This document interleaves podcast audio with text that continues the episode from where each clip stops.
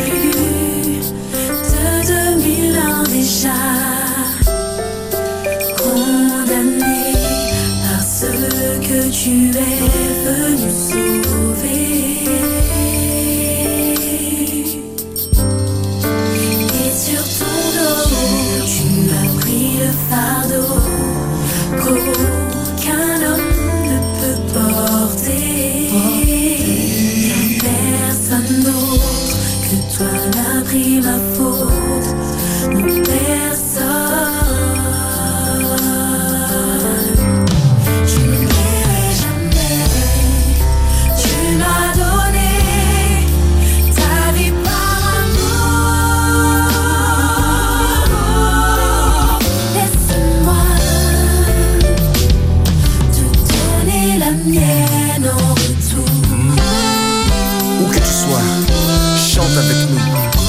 Je te donne ma vie. Je te donne ma vie. Elle t'appartient, Seigneur.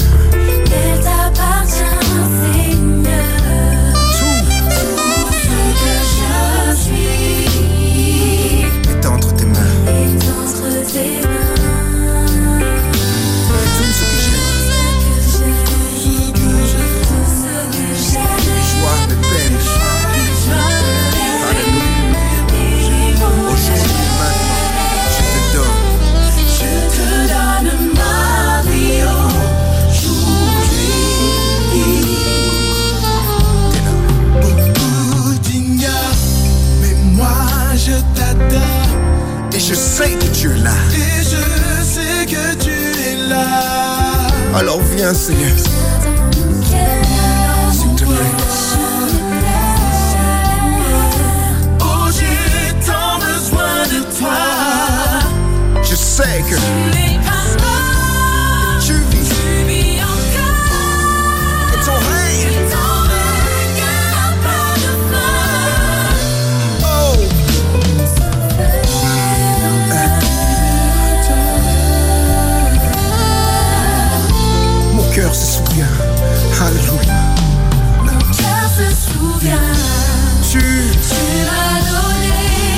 fille par amour.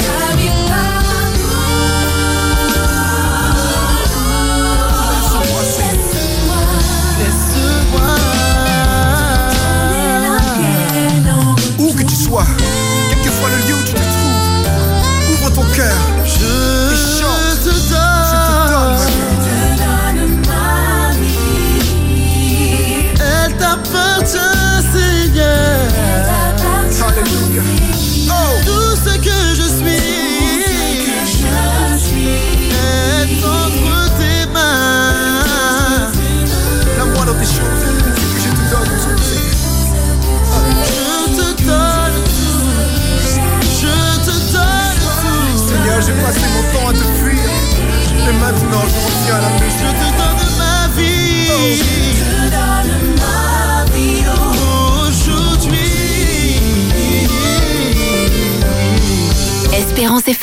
À votre portée.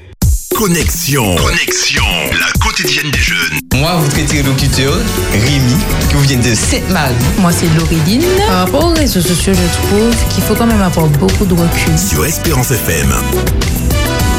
Oh, bonjour, tristesse. Je m'appelle Joa. Remarquable. Ok, on est hors de danger. Merveilleux. Là, non, virage, virage, maintenant. Je vous présente Peur. Avec lui, Riley est en parfaite sécurité. À nous deux. Allez, ouvre la bouche. Mmh, tiens, c'est nouveau. Ça se mange, ça Qu'est-ce que c'est Ok, excusez-moi, attends, j'en veux, laissez faire les pros. Non mais c'est quoi cette horreur Elle, c'est dégoût. Elle est là pour empêcher Riley de s'empoisonner, physiquement et socialement. Comme vous l'aurez compris, ce soir, on va parler, dans un premier temps, de gestion des émotions. Et je vous rappelle que vous pouvez nous retrouver cette fois-ci sur l'application Espérance Média que vous pouvez trouver sur Play Store et pour ceux qui sont des fans d'Apple sur l'Apple Store. Donc n'hésitez pas à télécharger l'application pour pouvoir être avec nous aussi via votre téléphone. Alors, qu'est-ce qu'une émotion? Une émotion est un trouble subi, une agitation passagère causée par un sentiment vif de peur, de surprise, de joie, etc. L'émotion est le résultat d'une interaction entre l'environnement et le monde interne. Elle implique des phénomènes neurologiques, biologiques, psychologiques et peuvent être plusieurs à se chevaucher au même moment. Toutes les émotions sont légitimes d'être vécues. Il n'existe pas de mauvaises émotions. Elles peuvent cependant être désagréables ou inconfortables. C'est plutôt la réaction comportementale qui s'ensuit qui peut être dommageable. On parle de comportement approprié versus inapproprié face à une situation donnée. Les recherches ont montré qu'il existe six types d'émotions fondamentales. Nous avons la joie, la tristesse, la colère, la peur, le dégoût, la surprise. Ma première question ce soir est la suivante. Est-ce qu'il est facile de gérer ses émotions? Facile, je sais pas. Salut à tous, bonsoir. Bonsoir. Yeah. En fait, ça dépend beaucoup du contexte dans lequel on se trouve. Ça dépend aussi de notre état de forme, comment on a passé la journée peut-être, que, qu'est-ce qu'on a comme un peu background. Et tous ces éléments-là vont faire que euh, aujourd'hui, bon, c'est plutôt facile et puis une autre fois, euh, c'est plus difficile. Donc ça dépend beaucoup pour moi du, du contexte. Et est-ce que vous êtes d'accord avec l'affirmation qu'il n'y a pas de mauvaises émotions? Parce qu'on peut considérer Oui. la peur ou la colère comme une mauvaise émotion. En tout cas, bon, c'est ce qui a été mis en, en évidence par les spécialistes. Bon, ça me semble assez cohérent. La peur n'est pas forcément négative. Parfois, euh, ça permet de sauver ta peau. vois, euh, euh, et la colère, on peut l'avoir en réaction face à une injustice. On, on vit une situation injuste ou on voit une injustice, ça nous met en colère parce qu'il y a une situation d'injustice et ça permet au, au contraire peut-être d'intervenir pour pouvoir arrêter cette injustice. Et comme tu l'as dit, hein, c'est la réaction qu'on aura suite à telle ou telle émotion qui fera ben, si on est dans, dans, dans un bon chemin ou pas. Parce qu'en faisant mes recherches, j'ai pu comprendre que les émotions viennent en lien avec un besoin qu'on peut ressentir et ces émotions-là ont des fonctions. Euh, là où ça peut être agréable ou désagréable, c'est plutôt l'intensité de ces émotions. Oui. Après, il faut déjà pouvoir aussi être clair euh, sur l'émotion en question qu'on vit, pouvoir l'identifier clairement. Euh, est-ce de la peur ou de la colère? Parfois, on peut mélanger les deux. Euh, euh, Il y a la tristesse aussi, la joie. Bon, parfois, tout ça est pas si évident à, à identifier. Et donc, certainement que la première étape, parce que c'est aussi un apprentissage, qu'on apprenne à identifier, mettre les mots sur les émotions que nous vivons, et puis ensuite, progressivement, apprendre aussi à, à les gérer. Et comment mettre moi alors dessus? Comment savoir Ben, si on- Tu disais, Rémi, excuse-moi, que les émotions viennent parfois de besoin. Mais euh, moi, je dis que ça vient surtout par rapport au caractère. Comment gérer euh, ses émotions? Ça vient surtout par rapport au caractère parce que, imagine, j'ai un enfant. Mon enfant, il est, euh, voilà, c'est un enfant qui est assez euh, très impulsif, etc. C'est durant l'enfance que je vais essayer de cadrer cette impulsivité-là, cette colère-là, afin qu'il gère ses émotions plus tard. Donc, effectivement, ça vient de besoin. Mais euh, il y a, enfin, moi, je pense qu'il faut que dès l'enfance, enfin, juste le fait de gérer ses émotions, ça va déjà dès l'enfance. Mhm. Cadrer ça. Euh, parce qu'il y a des enfants, au contraire, qui n'ont pas été forcément bien cadrés par rapport à leurs émotions et ce qui provoque parfois de mauvaises colères, donc de mauvaises émotions. Puisque, bon, je n'ai pas de cas de bonne colère, mais comme a dit Eric, euh, la colère, c'est important dans, dans la vie de tous les jours. Surtout s'il y a des situations injustes que tu subis. Euh, peu importe. Et c'est normal d'être en colère parfois. Donc, tu penses que hum, la gestion des émotions est en lien avec le caractère de l'individu? Oui. Moi, je pense que oui. si, si je suis autruche, enfin, Mhm. je vais m'expliquer autruche, c'est-à-dire que je fuis les conflits. Mhm. J'évite tout le temps les conflits. Est-ce que j'aurais des problèmes à gérer mes émotions ou pas? Ben oui, et si toi-même tu fuis tes émotions. Et si je suis euh, colombe, je recherche à avoir la paix. Est-ce que ça veut dire que je serai plus, ça sera plus facile pour moi de, de gérer mes émotions? Plus facile, je ne pense pas. Peut-être que toi, as tendance à t'aplatir pour euh, gérer la chose et pas forcément pour, que, pour avoir raison. Et si j'ai un tempérament révolutionnaire, colérique, etc., etc., est-ce que je Mais ça non plus, c'est pas bon. En fait, il faut avoir un juste milieu dans tout, je Mhm. pense. Je suis un homme en colère. Parce que euh, des fois, enfin, on se laisse rapidement submerger par ses émotions. Mhm. Est-ce que c'est dû au fait de les refouler Est-ce que des fois, on ne hum, confond pas refouler ses émotions et, euh, et gérer ses émotions? Surtout quand ce sont des émotions qui sont plus ou moins désagréables à ressentir. Oui. Alors c'est ça. Bon, parmi les, les outils, parce qu'il y en a plusieurs, comme tu le dis, en faisant des recherches, on peut trouver pas mal de conseils qui existent avec des personnes euh, spécialisées. J'ai relevé un aspect qui peut nous aider, s'interroger sur ben, comment je me sens.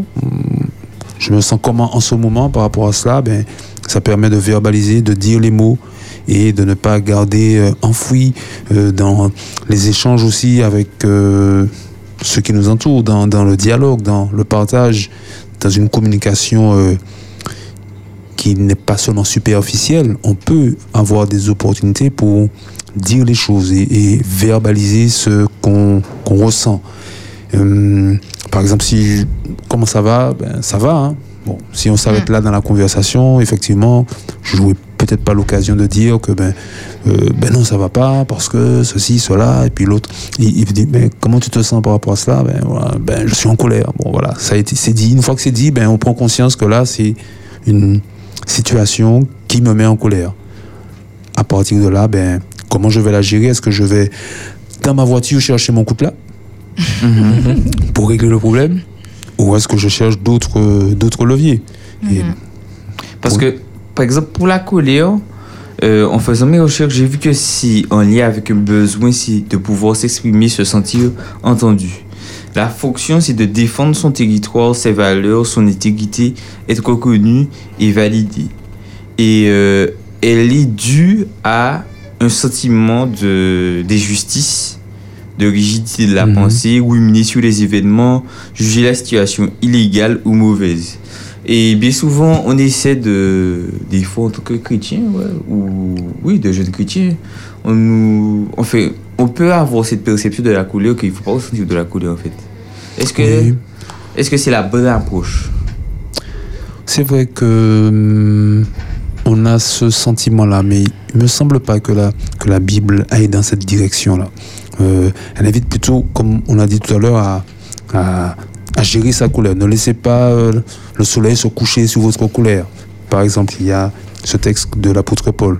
Euh, Jésus a eu l'occasion de se mettre en colère quand Mhm. il a vu euh, que le temple était devenu euh, un lieu de trafic, etc. Et cette colère lui a permis d'exprimer, de faire face à cette injustice qu'il considérait dans, dans le service du temple. Donc, on a quelques biais comme ça. Euh, la colère, c'est une mauvaise chose. Et donc, il faut pas se mettre en colère. Mais quand toutes ces émotions, en tout cas cette émotion reste à l'intérieur, qu'elle n'est pas exprimée, ben, elle cause plus de tort. Et à ce moment-là, on bascule dans quelque chose qui n'est pas très épanouissant pour l'individu et euh, qui n'est pas enviable, quoi, tout Mhm. simplement.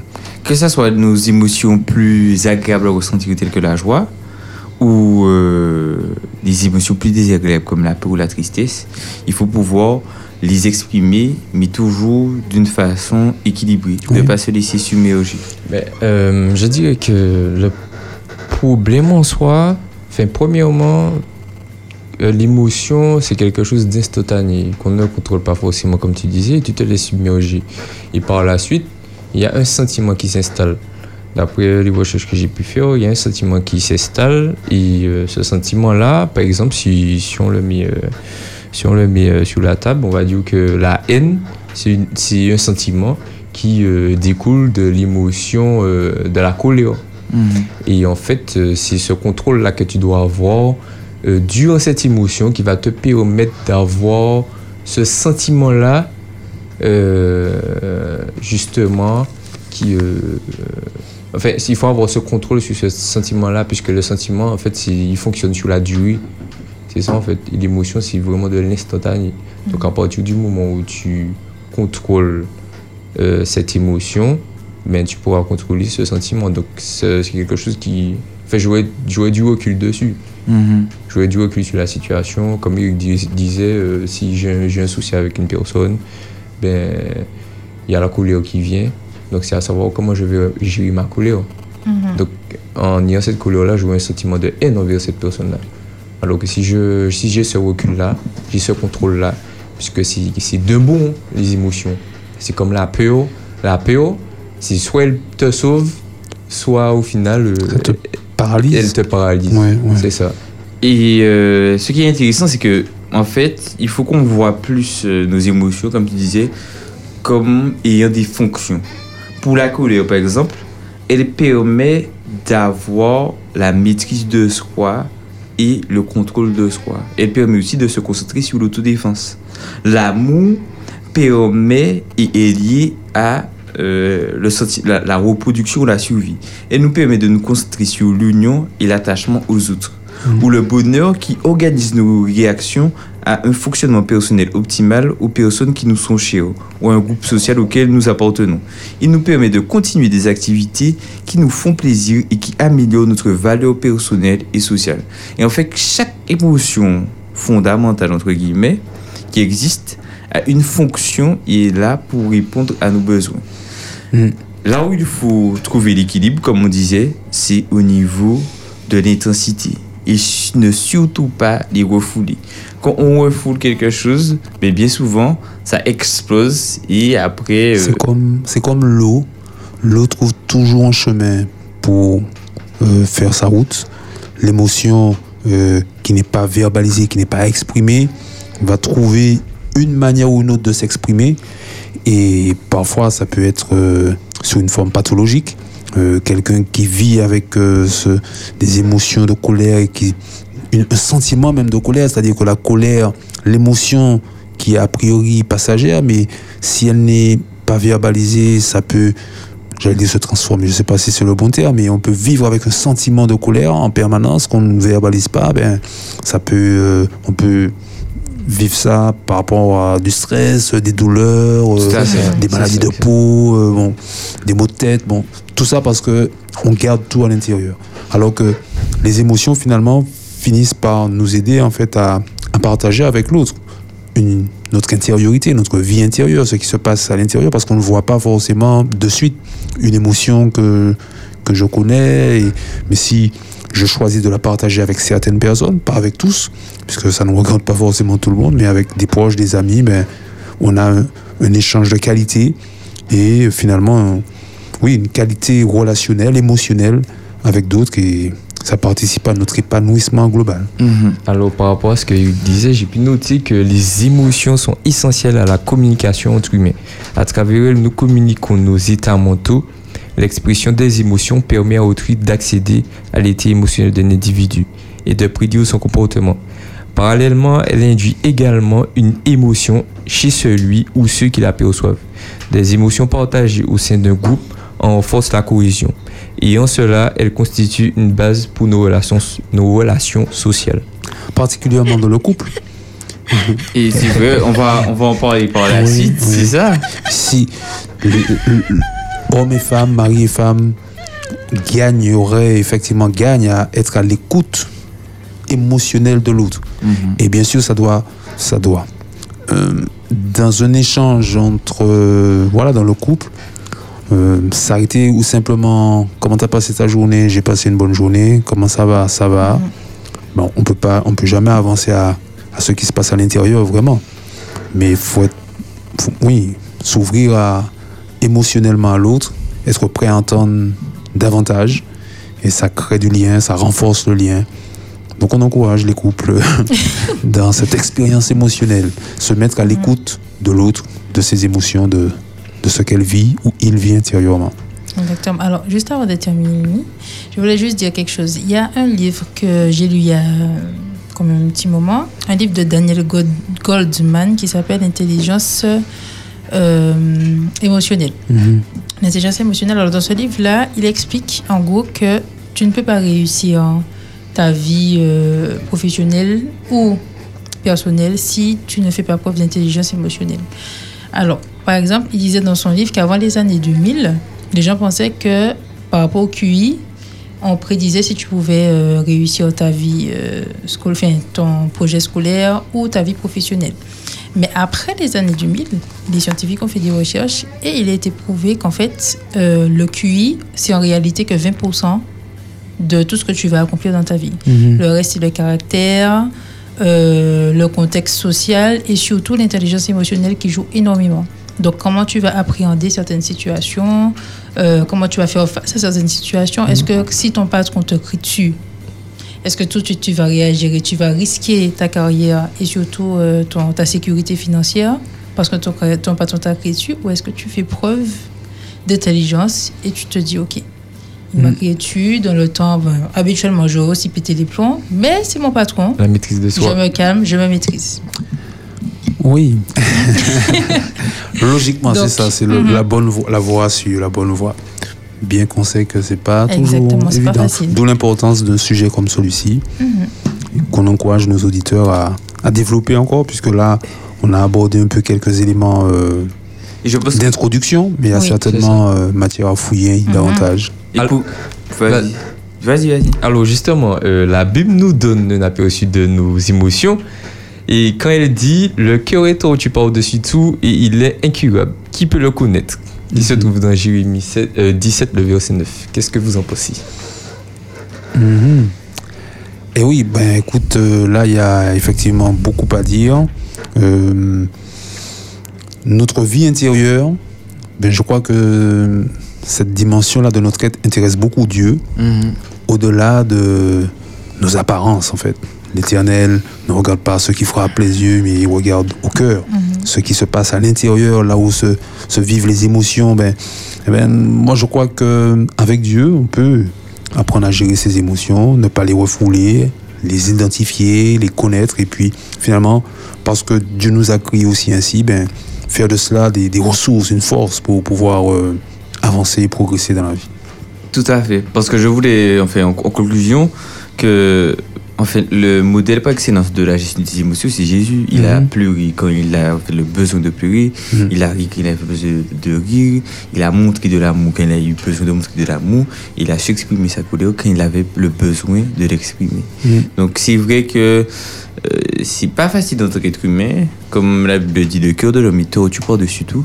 Mais en développant cette relation sur ce modèle qu'est Jésus en matière de gestion des émotions, je pense qu'on peut être une source d'épanouissement pour les autres et trouver aussi une source d'épanouissement pour nous-mêmes, notamment dans le couple, comme tu disais, Eric, on aura le temps de- d'en parler tout à l'heure. Donc, euh, je vous dis dans quelques minutes. On vous rappelle que vous pouvez nous contacter, venir parler avec nous au 72 82 51, le 0696, c'est un fixe. Nous aussi envoyer des messages sur WhatsApp au 0696 736 737 Et surtout pour les plus timides, sachez que vous pouvez nous écouter aussi via l'application mobile Espérance Média. Je vous dis à tout à l'heure, je vous laisse avec les notes de Un lieu secret de Jessie Home, Fit. Euh, j'ai oublié le nom de. j'ai oublié le prénom de celle qui chantait. Jessica et Laurine. Espérance FM Un 91.6. endroit sur la terre où je peux déverser mon cœur sans être jugé ou bien moins aimé dans le secret. Là j'entends ta voix qui m'appelle m'invitant à m'approcher avec assurance et plein de confiance, je peux entrer dans ce lieu secret. Je bâtirai ma vie secret tu me façonnes, me construis.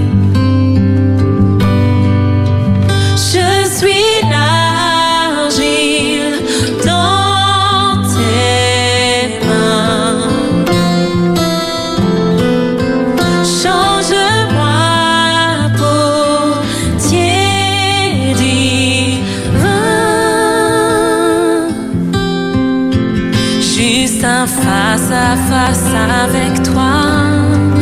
Peut tout changer dans ce lieu secret, les yeux fixés sur toi. Je te poursuivrai dans le secret, juste un face à face avec toi. Peut tout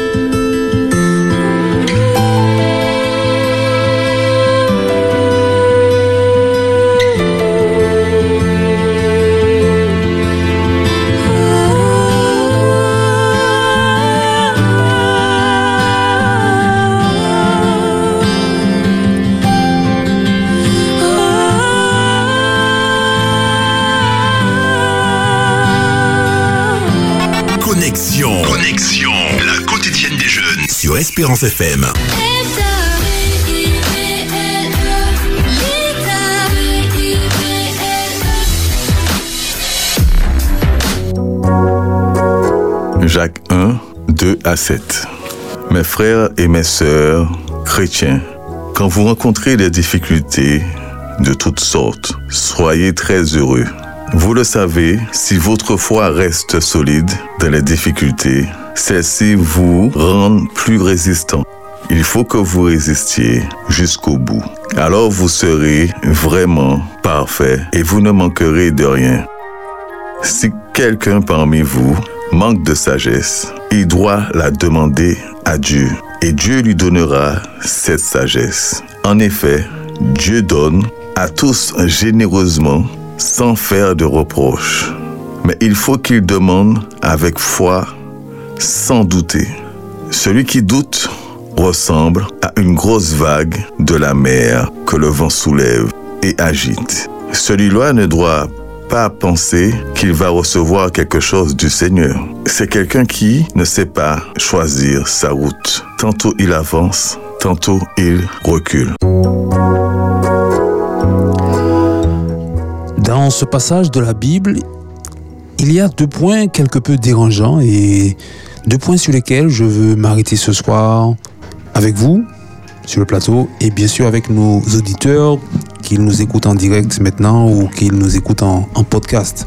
Alors l'apôtre Jacques écrit certaines choses qui ne vont pas de soi et qui m'obligent peut-être à revoir ma façon de faire, peut-être même ma façon de penser. Alors le premier point, c'est quand il écrit, quand vous rencontrez des difficultés de toutes sortes, soyez très heureux. Qui est-ce qui fait ça? Qui fait ça? Qui concrètement fait ça? Comment on fait ça? Est-ce que quelqu'un a une idée? Est-ce que Est-ce que vous pouvez être un peu illuminé? Un peu illuminé? Est-ce que c'est pas une forme de pensée positive? Qu'en dites-vous? Enfin, euh, Jacques a la même approche qu'on a eue pour euh, la part, sur- qu'on a un peu échangé sur la gestion des émotions. C'est que en euh, il dit au début, euh, enfin, que c'est une- en gros c'est une bonne chose Mhm. de subir des épreuves et ces épreuves ont pour objectif de produire la patience. C'est-à-dire que au travers des difficultés, il y a, y a quelque chose de positif, comme tu disais, à en tirer. Mhm. C'est une façon de voir la vie d'un regard complètement positif, Différent. Ouais, Mhm. com- complètement différent. Ça veut dire que dans les bonnes ou dans les mauvaises circonstances, je me projette plus loin Mhm. et je vois le positif qu'il y a en. C'est ça. Mais en tant qu'être humain, c'est pas facile parce que nous, simple. on regarde. euh, Alors c'est ça. Alors j'en conclus par rapport à ce que tu dis, hum, parce qu'en réfléchissant, je me dis que c'est de la pensée positive certainement, mais même un peu plus, un peu davantage, un peu plus que la pensée positive. Sa réflexion me pousse à interroger mon, ma conception du bonheur. Soyez toujours heureux, mais être heureux, qu'est-ce que cela signifie? Si mon bonheur est essentiellement basé sur des questions matérielles, J'aurais beaucoup de mal à entrer dans cette affaire quand je rencontre des difficultés d'être toujours heureux. Par contre, si le bonheur est davantage une question de relation, question relationnelle, avec Dieu bien sûr, avec les autres, avec mon prochain, avec le vivant qui m'entoure, alors effectivement, ces difficultés peuvent être comprises comme des opportunités pour grandir, pour euh, faire confiance davantage à Dieu. Il, est, il nous transcende et cette transcendance ben, me pousse à me dire que si Dieu me dépasse, alors il dépasse aussi mes problèmes. S'il me dépasse, alors en m'accrochant à lui, ben, il va me donner une certaine hauteur par rapport à la vie, par rapport aux enjeux de la vie. Hauteur, pas hautain, mais la hauteur qui me permet de prendre le recul nécessaire pour avoir une analyse plus juste des situations que je confronte et peut-être même trouver un chemin qui me permettra de surmonter la difficulté. C'est pas simple, mais la vie est un apprentissage dans lequel euh, chacun peut entrer avec confiance.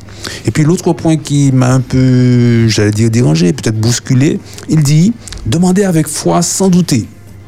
Celui qui doute ressemble à une grosse vague que la mer euh, et que le vent agite, soulève et agite. Celui-là ne doit pas penser qu'il va recevoir quelque chose du Seigneur. Alors quand je lis le passage, je me dis, mais qu'il nous est tous déjà arrivé de douter.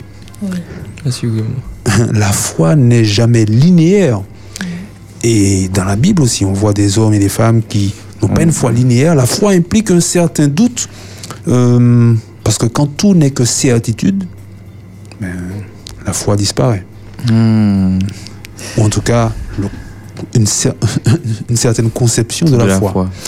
Alors, comment faire face à le fait que la foi implique finalement cette incertitude, mais en même temps euh, s'éloigner du doute, puisque il dit ici que si on, on doute, ben, on passe à côté de l'essentiel. Qu'en dites-vous? Alors, c'est- Oui, vas-y. Enfin, il met le doigt sur deux choses. Sur euh, les épreuves qui sont difficiles, et après il dit qu'elle produit la patience, et sur le fait de douter. Qu'on on fait preuve de foi, le fait de ne pas douter. Et euh, premièrement, pour ce qui concerne les épreuves, quand tu disais le bonheur se trouve dans une relation, c'est vrai. Mais bien souvent, il faut que l'être humain passe des fois par des épreuves euh, en matériel ou manquement émotionnel, etc., etc., pour pouvoir prendre conscience que son bonheur se trouve dans une relation avant tout et que le reste est, je dirais ça comme ça entre guillemets, c'est bien beau de le dire, accessoire. Et la notion de foi, c'est que bien souvent, nous, on a cette vision du court terme en fait. on ne va pas avoir le but. On va rester fixé sur notre situation actuelle. Si notre situation actuelle est compliquée, il sera difficile de voir ce qu'il y a au-delà. Mhm. Et euh, les expériences des personnes qui ont fait, de ces personnes de la Bible, qui ont fait cette épreuve de doute dans la foi, sont là aussi pour nous montrer qu'il faut que, en fait, que ça nous serve de, d'expérience pour nous dire que de ne, de ne pas trop regarder au doute qu'on peut avoir, mais de regarder au but. Mm. Parce que Élie, prenons l'exemple d'Élie qui a eu. euh, a- qui a fait descendre, le- qui a vu Dieu faire feu du ciel, qui a massacré des prophètes de Baal, etc., etc. Et puis Isabelle a dit, frère, je veux ta tête. Il a, il a, il a, il foi. il a- c'est ça, c'est ça. Mais malgré ça, Dieu a pu lui montrer que, regarde, je m'occupe de toi. Je, je, je fais des cours pour te ramener à manger. Il y a la je, je, je, je, je, je suis là pour que tu sois nourri. Et ces expériences-là aussi peuvent nous montrer aussi que, bon, c'est vrai que euh, c'est chaud, Seigneur, mais je sais que tu as un but plus élevé pour moi. Et puis, euh, c'est aussi rassurant de savoir que j'ai quelqu'un qui me soutient, mais quelqu'un qui ne change pas et quelqu'un qui a la main sur tout Mhm. et qui pourvoit tous mes besoins. C'est comme Élie, il était dans un moment, dans une épreuve difficile. Et en fait, Dieu, Dieu l'a rassuré. Et pourtant, Dieu avait déjà fait pour lui avant. Mais nous, en tant qu'humains, nous sommes instables et souvent nous oublions, Mhm. entre guillemets. Et Dieu nous rappelle qu'il est présent. Mhm. Et c'est dans ces moments-là qu'on se dit, et en fait, notre foi est fortifiée, et c'est dans ces moments-là qu'on se dit, je ne suis pas tout seul, donc je, je peux, malgré l'épreuve. Mais ça ne veut pas dire que ce sera tout, tout beau. Il est bon de ne pas oublier le passé. Voilà. Comment, par exemple, Dieu m'a sorti de certaines situations il y a 2-3 ans, mais dans la difficulté, il faut des fois que je me remémore de ça, de remémore cela pour me dire, bon, il y a le doute, mais si tu m'as conduit là, c'est que si tu as pu me sortir de là il y a quelques années, c'est pas à l'instant que tu ne le feras pas. Alors, oui, merci pour euh, vos remarques. hein, ça enrichit la réflexion. Je me dis finalement qu'il y a doute et doute. Il y a le doute inhérent à ce qu'on ne voit pas, comme Dieu qu'on ne voit pas. Il y a une certaine incertitude à ce qu'il est, comment il est, etc. Et je vois cela différent du doute qu'on pourrait qualifier de manque de confiance, précisément en ce Dieu-là. Le manque ou l'absence de confiance, c'est ce qui va me pousser à chercher mes propres solutions en dehors des valeurs que je trouve précisément dans la parole de Dieu. Alors que l'incertitude qui est liée à la notion de foi, je ne sais pas comment Dieu va me délivrer, il y a une certaine incertitude, mais je sais qu'il le fera. Cette incertitude-là ne me mène pas sur ce terrain où je cherche mes propres solutions, mais je garde confiance, même si je ne peux pas tout expliquer de, du comment, du pourquoi et de, de l'avenir. Tout à fait. Donc, pour conclure, je dirais qu'il y a ici et là dans la Bible des passages qui peuvent un peu nous bousculer, qui peuvent aussi sembler difficiles à comprendre, à mettre en pratique. Quand on tombe sur ces passages, il y a un postulat à ne pas bouger, c'est la fiabilité du texte biblique. Il est fidèle, il est fiable. Euh, ça, c'est ce postulat à ne pas bouger. Tout le reste, on peut bouger, on peut faire les choses évoluer, l'interprétation, l'actualisation, on peut même évoluer sur nos propres idées, sur notre propre conception des sujets abordés. Et c'est ainsi qu'on peut finalement grandir dans la foi et donner du sens à, à cette foi. Tout à fait. Et puis ne pas oublier que c'est une expérience de vie en soi. C'est pas. Exact. Ça, ça peut durer 60, 50, etc. Donc, euh, merci à tous pour d'avoir participé à ce petit moment. Un jingle. Et après, on va parler de mariage, pax ou concubinage. Quel est le choix le plus judicieux On vous rappelle que vous pouvez nous appeler au 0596 72 82 51. Et pour ceux qui sont un peu plus timides, nous envoyez un petit message sur WhatsApp au 0696 736 737. Un petit jingle et on se retrouve juste après. Connexion. Connexion. La quotidienne des jeunes. Jusqu'à 20h sur Espérance FM. Vous vous aimez et vous souhaitez vous engager, mais entre le Pax ou le mariage, vous hésitez, on vous donne les clés pour bien faire votre choix. Commençons d'abord par les points communs entre les deux unions. Et l'exemple le plus connu, c'est celui de la fiscalité. Quand deux personnes se marient, elles peuvent faire le choix de rédiger un contrat de mariage. L'homme marié n'est plus ce qu'il était. Alors pourquoi Pourquoi les hommes, de manière générale, ne veulent plus se marier? Pourquoi le mariage est devenu un plan d'épargne pour les femmes?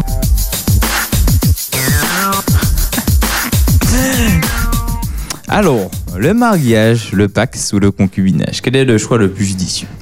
Le mariage est un acte solennel par lequel un homme et une femme établissent entre eux une union dans des conditions, dans des conditions qui ont des effets et la dissolution sous régie par le code civil. Ça, c'est l'aspect juridique, légal.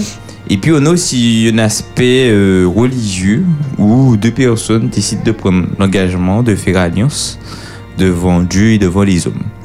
Alors, la création du mariage pour nous chrétiens est en Éden où Dieu a uni Adam et Ève. Et la Bible nous dit, Jésus nous dit, l'homme quittera son père et sa mère, il s'attachera à sa femme et les deux formeront une seule chair.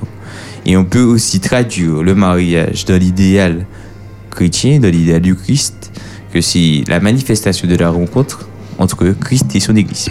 Maintenant, le Pax. Le Pax, ça, c'est vraiment beaucoup plus juridique. Le Pax est un contrat conclu entre deux personnes majeures, de sexe différent ou de même sexe. Il permet d'organiser votre vie commune. Alors, le Pax a pris son origine en 1990 et il avait le nom de contrat de partenariat civil. Il a souvent été là pour pouvoir répondre aux besoins d'union de personnes de même sexe. Mais aussi que depuis quelques années, du point de vue juridique, le mariage est aussi ouvert aux personnes du même sexe. Il place le couple dans un cadre juridique précis, instituant des obligations réciproques à la différence du concubinage qui est une simple union de fait dépourvue de statut. Le Pax ouvre plus de souplesse que le mariage, notamment en matière de séparation et de succession. Les formalités de signature et la dissolution sont en outre fortement réduites. Et il y a un avantage pour le Pax aussi, si ça vous intéresse, c'est que le secret. Il n'y a pas besoin de publicité, ou comme à l'inverse du mariage. Et euh, on a des petits chiffres. Alors, il est passé de 20 000, le Pax, 20 000 Pax en 2000, à 200 000 en 2015. Et il a désormais dépassé celui du mariage. Il y a eu 240 000 mariages. Enfin, on peut dire que en 2022, il y a eu 244 000 mariages et 209 000 Pax. C'est un un score record depuis l'existence du Pax. Et enfin, le concubinage. Le concubinage est une union de fait, c'est-à-dire qu'il y a deux personnes qui vivent ensemble. Elle est marquée par une vie commune stable et continue entre deux personnes de sexe différent ou de même sexe qui vivent en couple.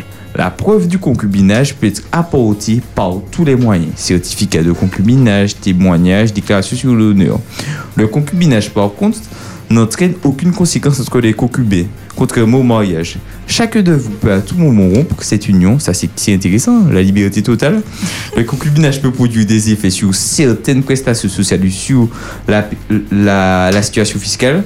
Ces conséquences sont plus limitées que celles qui s'appliquent aux personnes mariées ou liées par un pax. Le fait mot et l'avantage du concubinage, c'est qu'il n'y a pas d'obligation. Selon vous, quelle union est la plus judicieuse et la plus intéressante à l'heure actuelle Bon, nous avons un regard forcément euh, orienté, hum, influencé par la Bible. De fait, euh, ce que nous trouvons dans la Bible, c'est le, le modèle du mariage, qui certainement est remis en question aujourd'hui, mais qui, me semble-t-il, encore a toute sa valeur, tout son sens. C'est pour structurer la vie des- du couple, mais aussi de, de la famille qui, qui, euh, qui naît avec ce couple, des enfants. Oui, on, on aura l'occasion peut-être de développer un peu plus, mais Mais est-ce que ça relève pas d'un acte de foi J'écoutais une étude, euh, enfin je regardais une, enfin, je regardais une vidéo qui parlait d'une étude anglaise qui disait que lorsqu'on se marie, on a 50% de chances de divorcer. Est-ce que c'est pas un acte de foi de Oui, se lancer dans, ce on, choix-là quand on se paxe, je ne sais pas si le pourcentage euh, de divorce ne- n'est pas similaire. Pareil Mhm. pour le concubinage. Alors, l'avantage que je vois avec le mariage, contrairement au Pax, c'est qu'avec le mariage, on est dans une alliance. Avec le Pax, on est dans un contrat. Alors, la différence est majeure. Dans l'alliance, il y a véritablement l'expression d'un d'un amour qui est un peu similaire à ce que Dieu vit avec l'humanité. L'alliance continue de vivre malgré la défaillance de l'autre. Si l'autre est défaillant, ce n'est pas un frein pour continuer à l'aimer, une défaillance physique parce qu'il tombe malade, une défaillance euh, émotionnelle parce qu'il a, euh, voilà, une défaillance euh, même en termes d'infidélité. Euh, C'est une défaillance qu'on peut surmonter parce qu'il y a alliance. Dans le contrat, ben, l'alliance, de suite, plutôt le- la défaillance de l'autre, c'est, ça devient tout de suite un, un problème, j'allais dire presque insurmontable. Je prends l'exemple de mon, celui qui me loue mon bailleur. Je suis chez le propriétaire, je loue le logement. Si j'ai une défaillance, je ne peux pas payer mon loyer. Il n'y a pas de discussion, mon frère. Écoute, tu ne peux pas payer. euh, Mais bon, aujourd'hui, on y a- si tu peux changer de lycée, oui, oui. Allez, c'est fini. bye bye, au revoir. Tu vois, c'est pareil. J'ai acheté une voiture à crédit. Je me suis engagé par contrat à payer tous les mois Mhm. la traite, 300 euros. J'ai une défaillance de paiement. Ça tombe tout de suite. Et après, une fois, deux fois, on, on récupère ton véhicule. Donc, la défaillance ne donne pas d'espace dans le contrat pour quelconque euh, expérience d'amour ce qu'on retrouve dans l'alliance. Et ça, c'est un avantage, une différence majeure et un avantage qui sécurise chaque personne dans le couple et aussi dans la famille. Mais le, j'ai souvent entendu. Je voudrais ajouter, Rémi, excuse-moi, que par rapport à ce qu'il disait, j'ai pu noter euh, les dissolutions entre le mariage et le Pax. Et pour le mariage, il est écrit décès de l'un des époux et divorce. Pour le Pax, dissolution conventionnelle, commune ou unilatérale. Ensuite, mariage et décès. Ça montre clairement, comme ce qu'il disait, c'est selon mon bon vouloir. Finalement, puisqu'il y a, il y a aussi le fait que ce soit unilatéralement. Donc c'est selon mon bon vouloir, ouais, j'en peux plus de cette personne-là et tout. Bon, c'était au Mm. Il- oui, je, je- excuse-moi, je, je, je vois un peu cette idée que la rôle, ce qu'on a appelé des relations Kleenex, euh, on est aujourd'hui ensemble, bon, allez, ça me passe, euh, on, change au suivant, tu vois, et, euh, la relation avec l'autre est, un peu, j'allais dire, dévalorisée, on, perd le sens ainsi de, de ce lien important, fort, qu'est l'amour, qui, qui devrait effectivement pouvoir consolider et, aider deux personnes à faire un parcours de vie qui porte des fruits et qui, qui surmonte les difficultés qu'on, je pense qu'on trouve, qu'on trouve plus difficilement dans l'idée du Pax. Alors, Vas-y, je vais dire que le mariage est devenu maintenant, euh, comment dire, un inconvénient. Il y a Mhm. beaucoup de personnes qui voient le mariage comme un inconvénient. Comme une prison peut-être. Comme une prison, Mhm. exactement. Par exemple, j'ai des connaissances hein, qui vivent avec la personne, ça fait 15 ans. Je leur demande, mais pourquoi tu te maries pas? Ouais, mais ça implique trop de choses, machin. Alors qu'en soi, ça va rien changer à Mhm. votre vie actuelle. Ouais. Vous habitez ensemble, vous avez des enfants, euh, Mhm. c'est- vous êtes juste mariés devant Dieu et devant les hommes. Oui, mais une fois qu'on est marié, je sais pas, mais je sens que ça va se casser, on va divorcer. Mais vous êtes bien Mhm. Ben oui, on est bien. Mais le mariage, je sais pas. Certainement Mm. que ce qui pose problème à certains de nos compatriotes, certains d'entre nous, c'est la, c'est la notion de liberté. On veut rester libre. Alors, comme tout à l'heure pour la question du bonheur, c'est la conception de la liberté qui va déterminer mon approche sur cette question. C'est quoi être libre dans le couple? Mais si je suis déjà engagé avec quelqu'un, bon, cette question de liberté, ben, on, est, dé- on l'a, si on devait dire ainsi, on l'a déjà perdu puisqu'on est déjà engagé avec quelqu'un, donc on n'est pas disponible pour d'autres. Donc la liberté, il faudrait certainement y réfléchir pour pouvoir être clair sur ce que cela signifie, pour ne pas voilà, mettre de côté l'option du mariage parce qu'on veut soi-disant rester libre, alors que finalement la vraie liberté est peut-être certainement dans ce modèle que Dieu a prévu pour nous. Parce Exactement. que je, je, je, je, je- mais enfin, ma question était, était en lien avec ce que Laureline euh, disait. C'est que bien souvent, on entend que euh, les personnes qui vivent en concubinage disent souvent que le mariage, en fait, tue, euh, tue la relation. Et c'est Mm. pour ça qu'ils ont des fois cette peur de, de passer le pas, bien que vivant de façon engagée. Est-ce que selon vous, au travers de ces unions, euh, le, le vrai sens de l'union avec quelqu'un, c'est l'engagement Est-ce qu'il faut mettre l'engagement au-dessus de la liberté ou... Alors, bon, je peux faire un, un court témoignage parce que j'ai vécu sur un modèle de concubinage Mhm. avant de rencontrer le Seigneur. Et l'ayant rencontré, ben, avec ma conjointe, nous sommes entrés dans le plan du mariage. Et quand je compare les deux, ben, je dis, il n'y a pas photo. Alors ceux qui disent qu'effectivement il vaut mieux rester en concubinage, mon témoignage est différent. Quand je compare la relation dans le cadre du mariage et celle dans le cadre du concubinage, et, euh, oui, vaut mieux vivre dans le contexte mariage pour nous, pour nos enfants, pour la famille et pour la construction du couple, pour son progrès, pour son épanouissement global. On a trouvé tout cela dans ce cadre-là. Dans le, bon, c'est vrai que je suis pas, nous ne sommes pas restés longtemps au concubinage, mais pour moi, il n'y a, pas photo. La différence est, est nette et, et claire. Mhm. Et j'ai beaucoup aimé euh, le fait que tu évoquais la notion d'alliance dans le mariage, où euh, il y a cette notion de manifester un amour inconditionnel. C'est ça. Quand, le peuple quand Dieu a fait alliance avec le peuple d'Israël dans la Bible, on voit que le peuple d'Israël a eu des défaillances, et pourtant Dieu a toujours manifesté son amour. Et c'est vrai que c'est bien beau de le dire du regard de la Bible, mais Dieu veut quand même nous faire goûter à cette expérience d'amour inconditionnel qui n'est pas seulement liée à nos sentiments, mais qui devient vraiment un principe de vie en action, où lorsque l'autre a des défaillances, que je sois toujours là pour manifester mon amour et toujours le tirer vers le haut et de ne pas voir seulement à des vies. un producteur de qualité. ne pas seulement voir euh, l'union comme euh, un contrat où tu dois remplir des obligations, je dois remplir des obligations, puis si tu y réponds pas, ben, on finit. On, on vient se servir soi. On vient prendre dans le contrat, dans, dans cette affaire, dans le concubinage. Mais s'il y a relation, c'est qu'on on doit être aussi prêt à donner et à partager. Quand bien même euh, on ne soit pas forcément dans le même rapport, qui est-ce qui donne le plus dans la relation, qui est-ce qui donne le moins, etc. C'est pas tellement ça l'important, puisque ça fluctue beaucoup. L'idée, c'est que si on a reconnu en l'autre euh, des valeurs qu'on aime, qu'on apprécie, eh ben, c'est dans l'engagement et dans l'alliance qu'on va pouvoir développer tout cela pour que ça donne quelque chose de vraiment beau.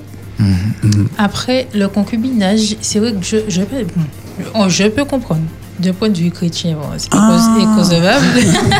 c'est inconcevable, mais je peux comprendre parce que, euh, imaginons, j'habite euh, ben, de mes fiancés, il y a infidélité, je pense c'est fini. Il n'y a pas histoire de papier, de divorce, etc. Mm. etc.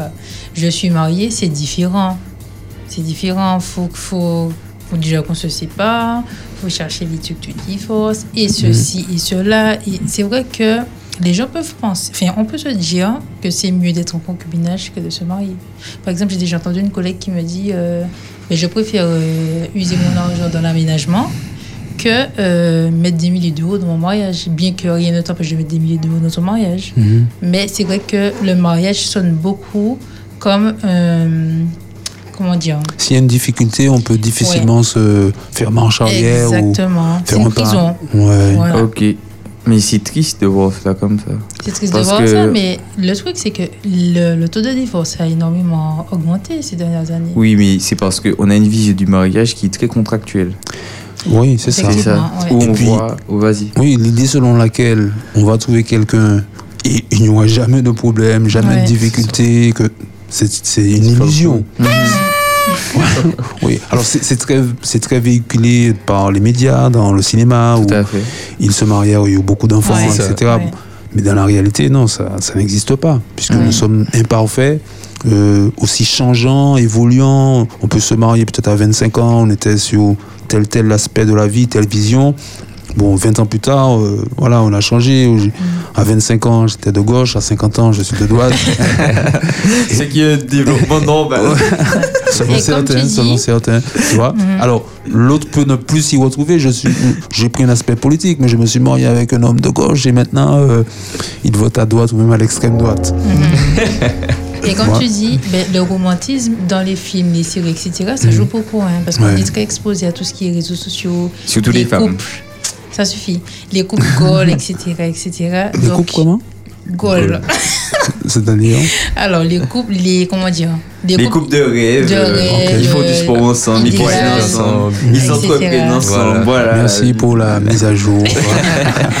Et du coup, euh, c'est très romantisé tout ça. Mhm. Mais on ne dit pas, par exemple, bon, c'est pas obligatoire hein, que des gens se séparent, mais dans un mariage de 50 ans, c'est sûr qu'il y a eu des soucis. Mhm. C'est pas linéaire, le bonheur n'est pas linéaire, j'en trouve va bien dans le meilleur des mondes, etc. Il y aura des désaccords, c'est normal.